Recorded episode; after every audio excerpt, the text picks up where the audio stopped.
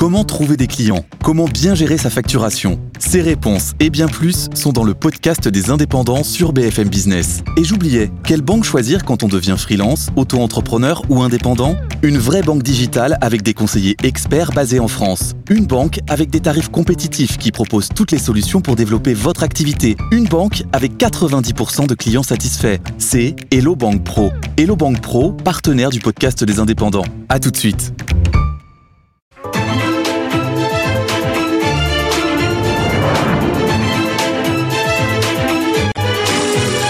Iconic Business, le luxe by BFM Business. Audrey Maubert.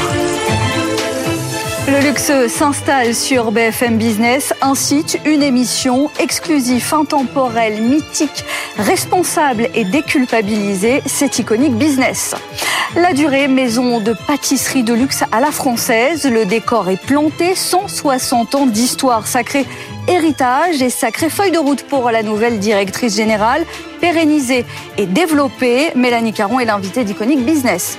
Jade Genin, elle s'est lancée depuis peu, elle excelle dans le chocolat après un passage par le droit, héritage familial dans son cas, mais attention, elle est en quête d'une identité, son identité, raffinement et esthétique dans son adresse parisienne d'opéra, elle est dans les désirables de la semaine.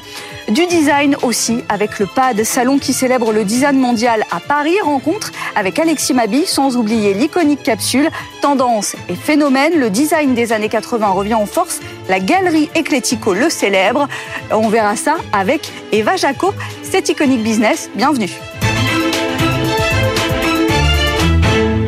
De la gourmandise pour cette émission avec Mélanie Caron, directrice générale de la maison La Durée. Bonjour. Bonjour. Quelques mois à ce poste pour dessiner l'avenir d'une maison de plus de 160 ans. C'est une belle mission, mais c'est une sacrée mission. C'est une sacrée mission. La maison a effectivement fêté ses 160 ans. Elle est née en 1862 rue Royale à Paris. Euh, née boulangerie, puis devenue pâtisserie. La maison a eu euh, effectivement euh, plein de chapitres dans son histoire. Et j'en ai pris effectivement les rênes il y a bientôt deux ans pour continuer et renforcer cette belle histoire. Alors la durée, c'est le salon de thé, le macaron, l'art de vivre à la française. Il y a une image raffinée, mais on a l'impression que c'est une image élégante, raffinée plutôt à l'international. Est-ce qu'en France, on a cette même image ou alors on a l'impression qu'elle est un peu dépassée? Alors l'image en France est une image de tradition, une image d'une marque qu'on se transmet aussi de génération en génération.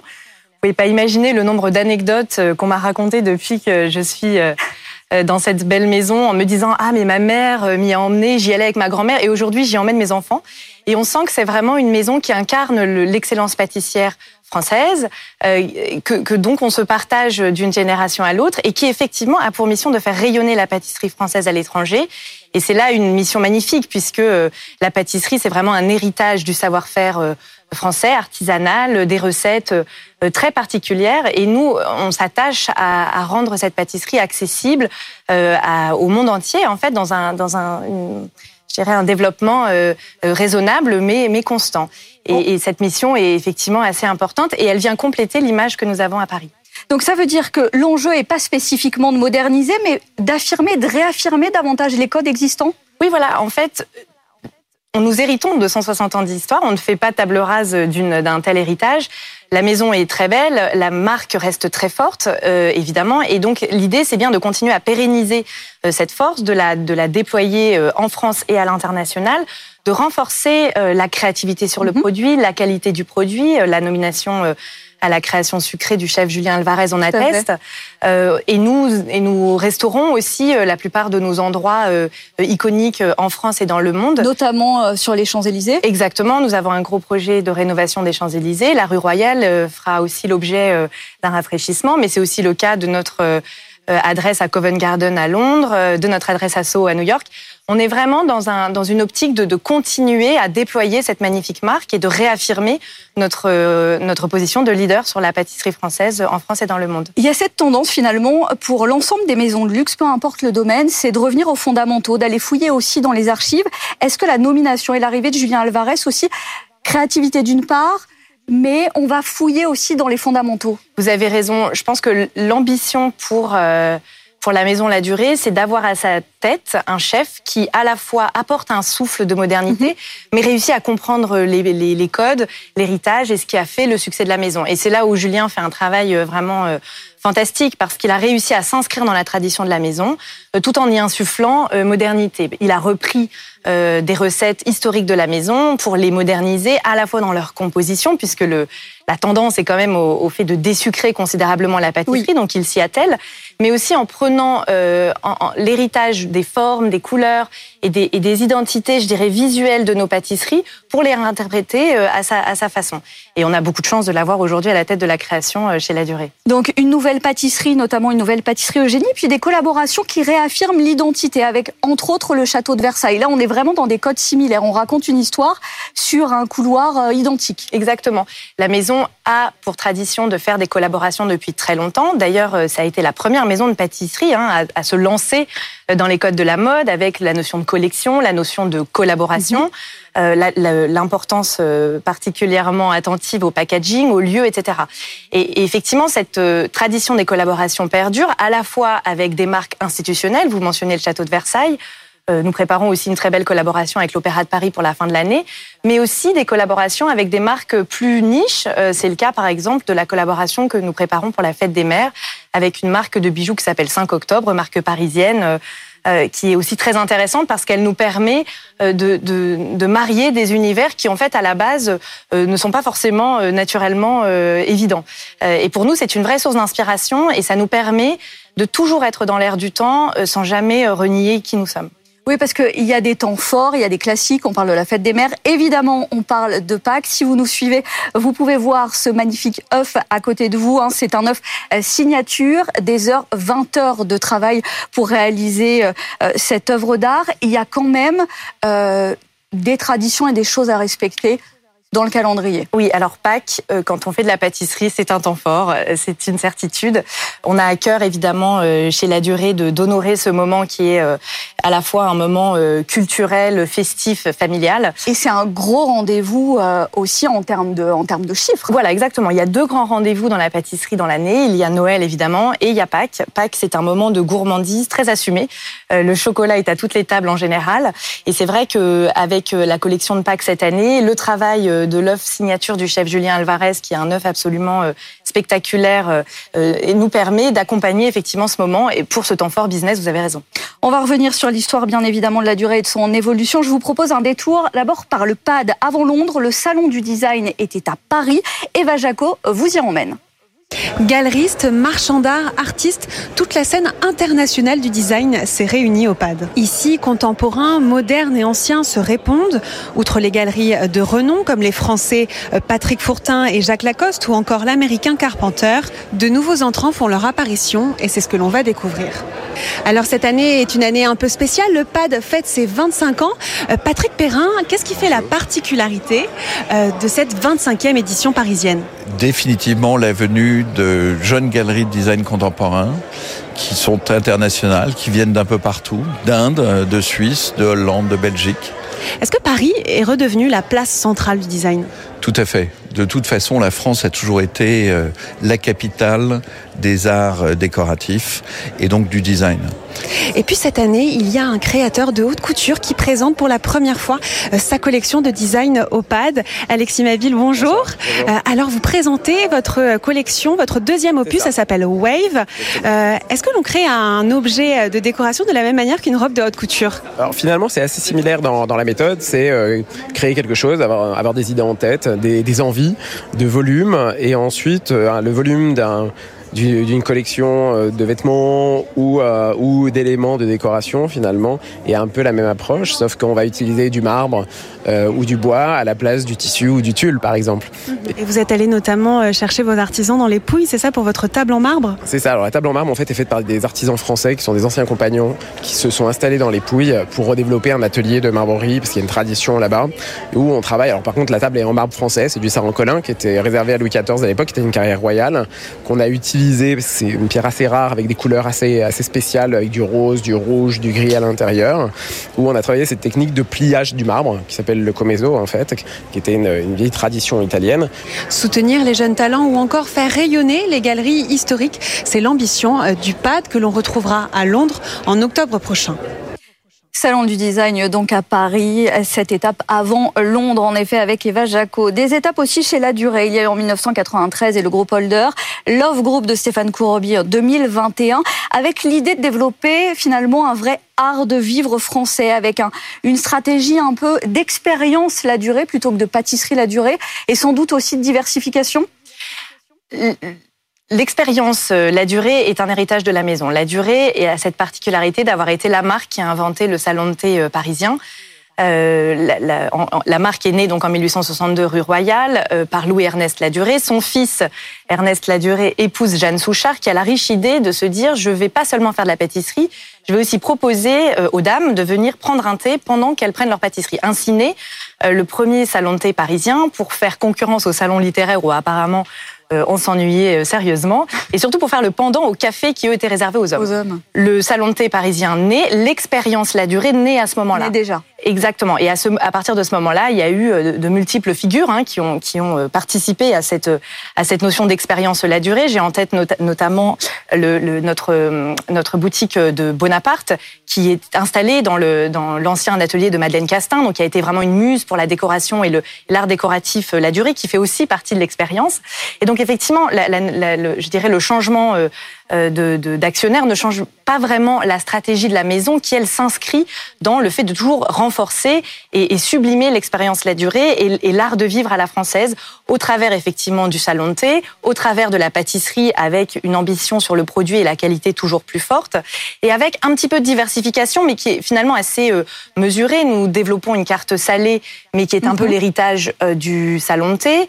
nous allons bientôt annoncer une collaboration avec une chef de ZFE pour la carte salée de la, de la rue Royale. Nous travaillons à cette, à cette je dirais, extension de l'offre plus que vraiment diversification.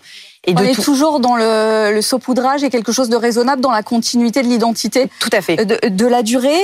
Un terme, un mot sur la politique retail. Ça s'est déployé, des corners, des boutiques, etc. À l'international également.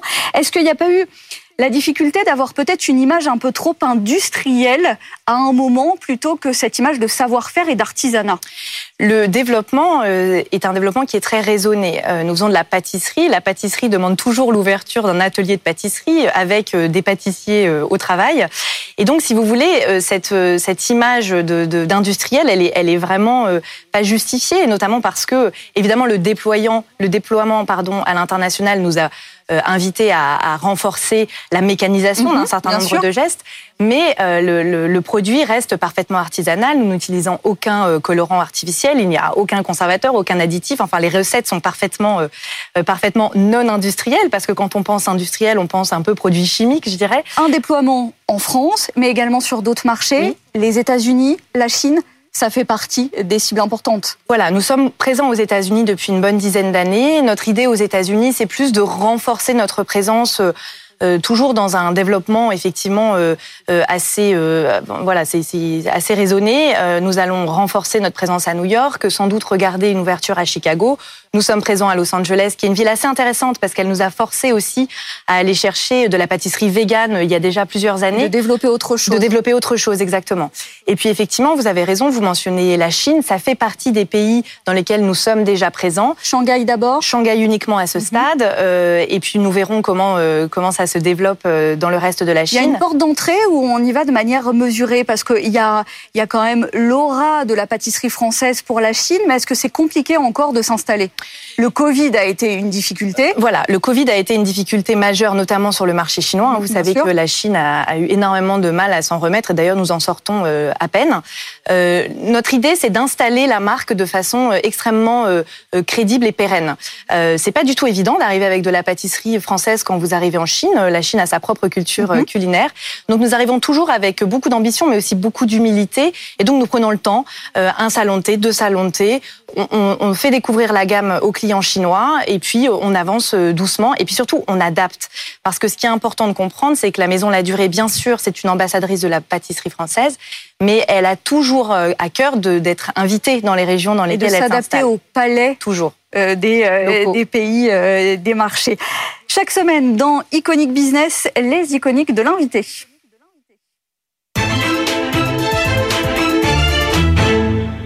Et c'est en somme ce que le luxe est pour vous, pour Mélanie Caron. Il y a un traditionnel et on ne peut plus iconique, un sac. Alors, votre cœur balance entre Hermès et Chanel. Alors effectivement, quand, vous m'avez posé cette question, euh, je me suis dit, mais finalement le luxe pour moi, comment j'arrive à le définir? Et, la première chose qui m'est venue en tête, et c'est un peu ce que je disais tout à l'heure au sujet de la marque, euh, la durée, c'est vrai que pour moi, un objet de luxe, c'est un objet qui se transmet c'est un objet euh, dont on hérite de sa maman et qu'on a envie de, de, de, de passer à, ses enfants. Euh, et, et, donc assez naturellement, la maroquinerie est pour moi un objet qui, qui, qui est, qui est en mesure de, de traverser les générations. Et donc j'ai pris évidemment euh, l'icône de chez, de chez Hermès ou, le timeless de chez Chanel, mais, mais vraiment pour illustrer cette notion que pour moi le luxe c'est quelque chose qu'on se transmet. Il y a aussi la question d'expérience, on y revient finalement, c'est cette expérience et surtout cette exclusivité comme une visite privative du château de Versailles pour vous.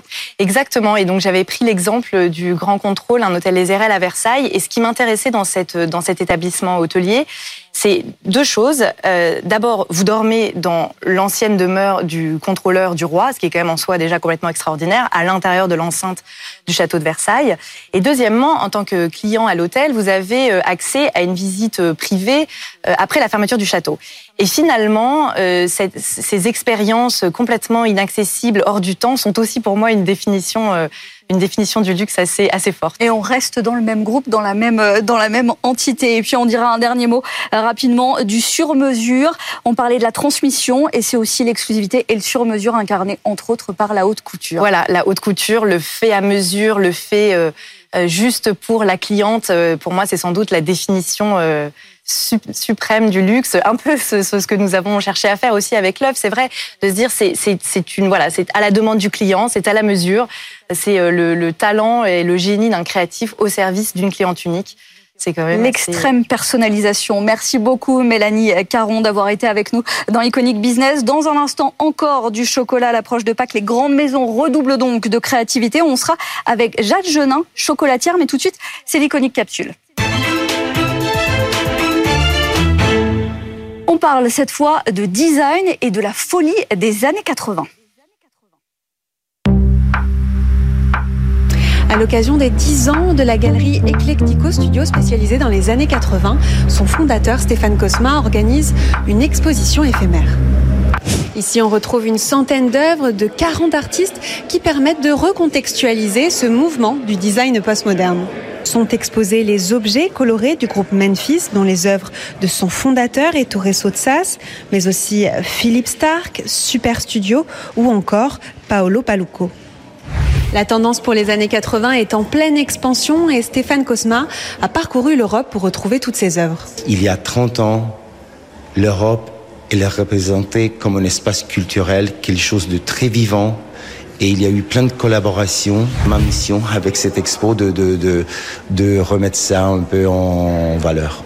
Stéphane Cosma a réuni une dizaine de textes de commissaires d'exposition, historiens et spécialistes de l'art du design postmoderne, comme Marco Sannicelli, Sophie Driss ou encore Louis Cervero.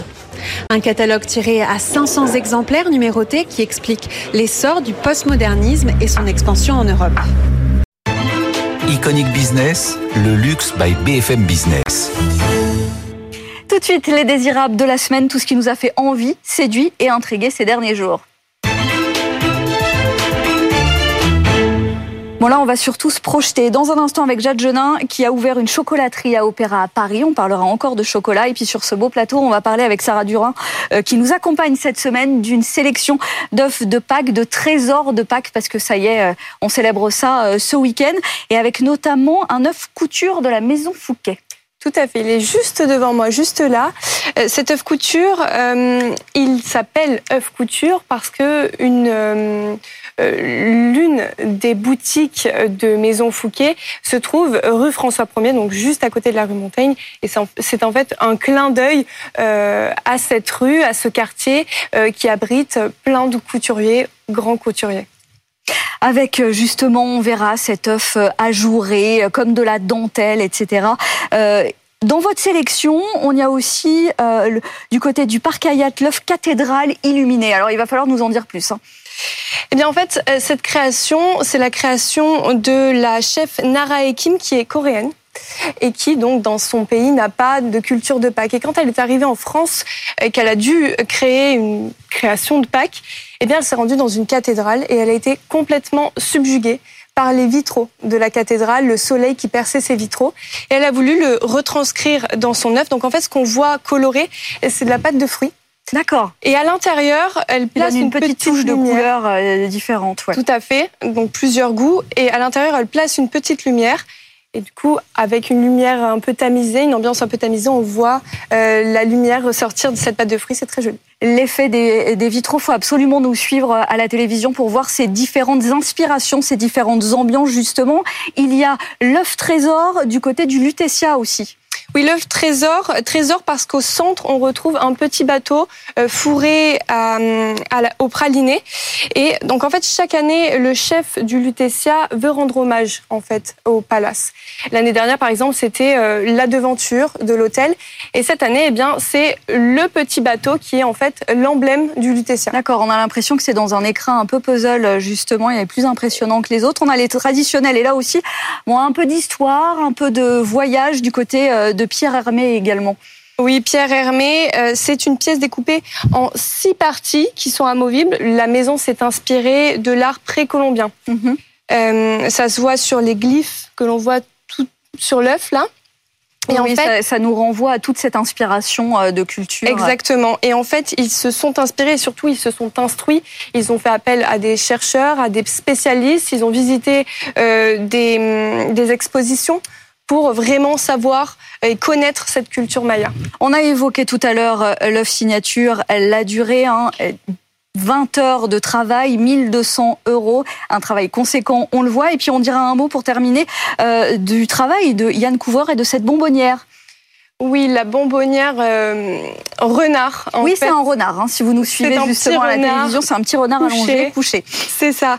En fait, euh, Yann Couvreur et le renard, c'est une histoire d'amour en fait, parce qu'en fait, c'est c'est sa signature, c'est l'emblème. signature, c'est son emblème. Et il le il le met un peu à toutes les sauces. Ce renard, il le met dans ses bûches de Noël euh, et dans d'autres créations. Et là, c'est une bonbonnière. Et quand on ouvre cette bonbonnière, eh bien, encore une fois, le thème du renard avec des petites pattes de renard. Merci Sarah. Bon, vous nous avez accompagnés. Évidemment, c'est une série sur l'ensemble de ces œufs à retrouver sur le site d'Iconic Business. Puis on va accueillir eh bien une autre chocolatière, Jade Genin, qui a sorti des collections particulières et on va parler de pyramide. Là aussi, on est dans l'inspiration parisienne et dans l'héritage. Jade Genin avec nous, chocolatière, confiseur.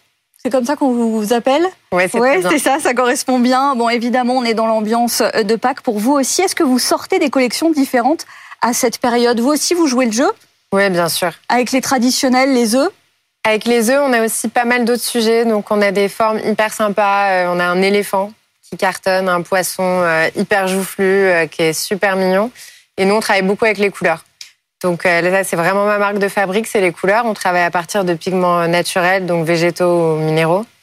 Et ça amène vraiment une touche euh, merveilleuse au moment de Pâques. Bon, l'idée dans tous les cas de votre côté, c'est d'apporter de l'esthétisme et surtout de la modernité, enlever peut-être un côté un peu plus kitsch, un peu plus euh, traditionnel du chocolat et surtout à Pâques. Exactement, ouais. C'est vrai que le chocolat, c'est un domaine de la gastronomie qui a un peu moins évolué que la pâtisserie où on voit maintenant il y a vraiment des choses hyper tendances Pareil pour la gastronomie, il y a des choses très épurées.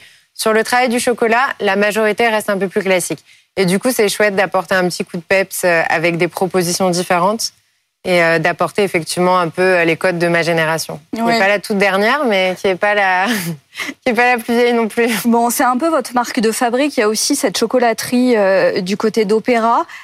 Qui est entre l'écrin, le, le salon, la parfumerie. On est dans des codes qui sont quand même très loin du commerce de bouche traditionnel. Beaucoup d'or, beaucoup de blanc immaculé. On est dans une autre expérience. Oui, c'est vrai. Et d'ailleurs, il y a beaucoup de gens, quand ils rentrent, ils demandent ce que c'est ils identifient pas tout de suite que c'est une chocolaterie. Il y a beaucoup de gens qui prennent ça pour une bijouterie et moi, je trouve que c'est le plus beau compliment. Bon, à l'intérieur, donc comme bijoux chocolat, votre marque de fabrique, c'est les pyramidions, c'est ça, ces petites pointes de l'obélix ou alors de euh, de, euh, la de la pyramide du Louvre. Tout à fait, ouais. Et c'est aussi, fallait un héritage, un marqueur parisien? Absolument. Moi, je suis née à Paris, je suis une fervente parisienne et euh, je voulais quelque chose qui rappelle ce côté parisien à la fois les monuments parisiens, mais aussi le côté très cosmopolite de la capitale. Et on retrouve cette dualité dans la pyramide qui est présente dans différents endroits de la capitale, mais qui rappelle aussi très rapidement l'Égypte euh, ou des pays euh, orientaux. La chocolaterie, ça fait peu de temps qu'elle est ouverte. Depuis novembre. Quel, Quelques mois. quel recul vous avez là dans un contexte un peu difficile? Ça valait le coup quand même de se lancer? Bah, ça vaut toujours le coup. Il faut avoir euh, l'envie, le courage et la volonté. Mais quand on, a, quand on a envie de prendre son indépendance, ça vaut toujours le coup. D'autant que vous avez fait des allers-retours. C'est la tradition et l'héritage euh, familial qui a eu un passage par des études de droit, par euh, l'exercice d'un autre métier, celui Ouais, d'avocat. Et vous y êtes revenu finalement. Absolument. Ben, j'ai commencé par euh, faire mon chemin. J'ai fait mes études qui sont super bien passées. J'ai exercé deux ans comme avocate. Et quand j'ai commencé ma vie professionnelle, le monde de la chocolaterie que j'avais depuis toute petite via mon père a commencé à s'éloigner de moi. Et du coup, j'ai ressenti un manque. Et ce manque a créé mon retour euh, vers la chocolaterie par moi-même. Et un, un retour loin des codes un peu euh, puristes. Les goûts, les textures et les matières premières ont évolué. Et vous faites évoluer aussi, euh, aussi ça. Vous allez chercher autre chose, des choses plus végétales aussi dans la confection? Tout à fait. Euh, moi, je travaille uniquement en végétal. Donc, il y a aussi une volonté d'apporter des textures et des saveurs différentes. Euh, quand on travaille en végétal, en fait, c'est pas que végétal, c'est aussi travailler avec peu de produits. Mhm. Donc, mes recettes comptent deux, trois ingrédients maximum. J'utilise pas de conservateur, pas de texturant, très peu de sucre, jamais de sucre blanc. Donc, on se tourne vers quelque chose de très épuré, mais du coup aussi de très léger et du coup très euh, tonique en goût. Parce que c'est vraiment des concentrés de produits, en fait. Avec un goût du cacao, donc beaucoup plus fort peut-être? Un goût du cacao plus fort et puis aussi un goût des pralinés plus fort. Par exemple, le praliné noisette, on a vraiment l'impression de croquer dans une noisette, sauf qu'elle sera euh, toute fondante. Et du coup, il y a un jeu vraiment et sur les textures et sur les saveurs qui est euh, assez sympathique. Une première chocolaterie, c'est votre nom sur la devanture, c'est donc la fait. marque aussi. Est-ce que l'idée c'est de se développer? L'idée, forcément, toute, euh, toute aventure commerciale, on a envie qu'elle se développe. L'idée, c'est effectivement de développer ça et aussi à terme de reprendre les chocolateries de papa. Donc d'avoir l'héritage et mon euh, lieu d'expérimentation et de pouvoir mener les deux de front. Je pense que les deux, ont- les deux marques ont une identité folle et moi, vraiment, ma volonté, c'est de porter les deux euh, sur le long terme. Bon, une belle feuille de route. Merci beaucoup, euh, Jade Genin, d'avoir été dans Iconic Business, le luxe par BFM Business. Exclusif, intemporel, mythique, responsable et déculpabilisé toutes les semaines sur BFM Business et dès à présent sur le site et les réseaux sociaux. Iconic Business, le luxe by BFM Business.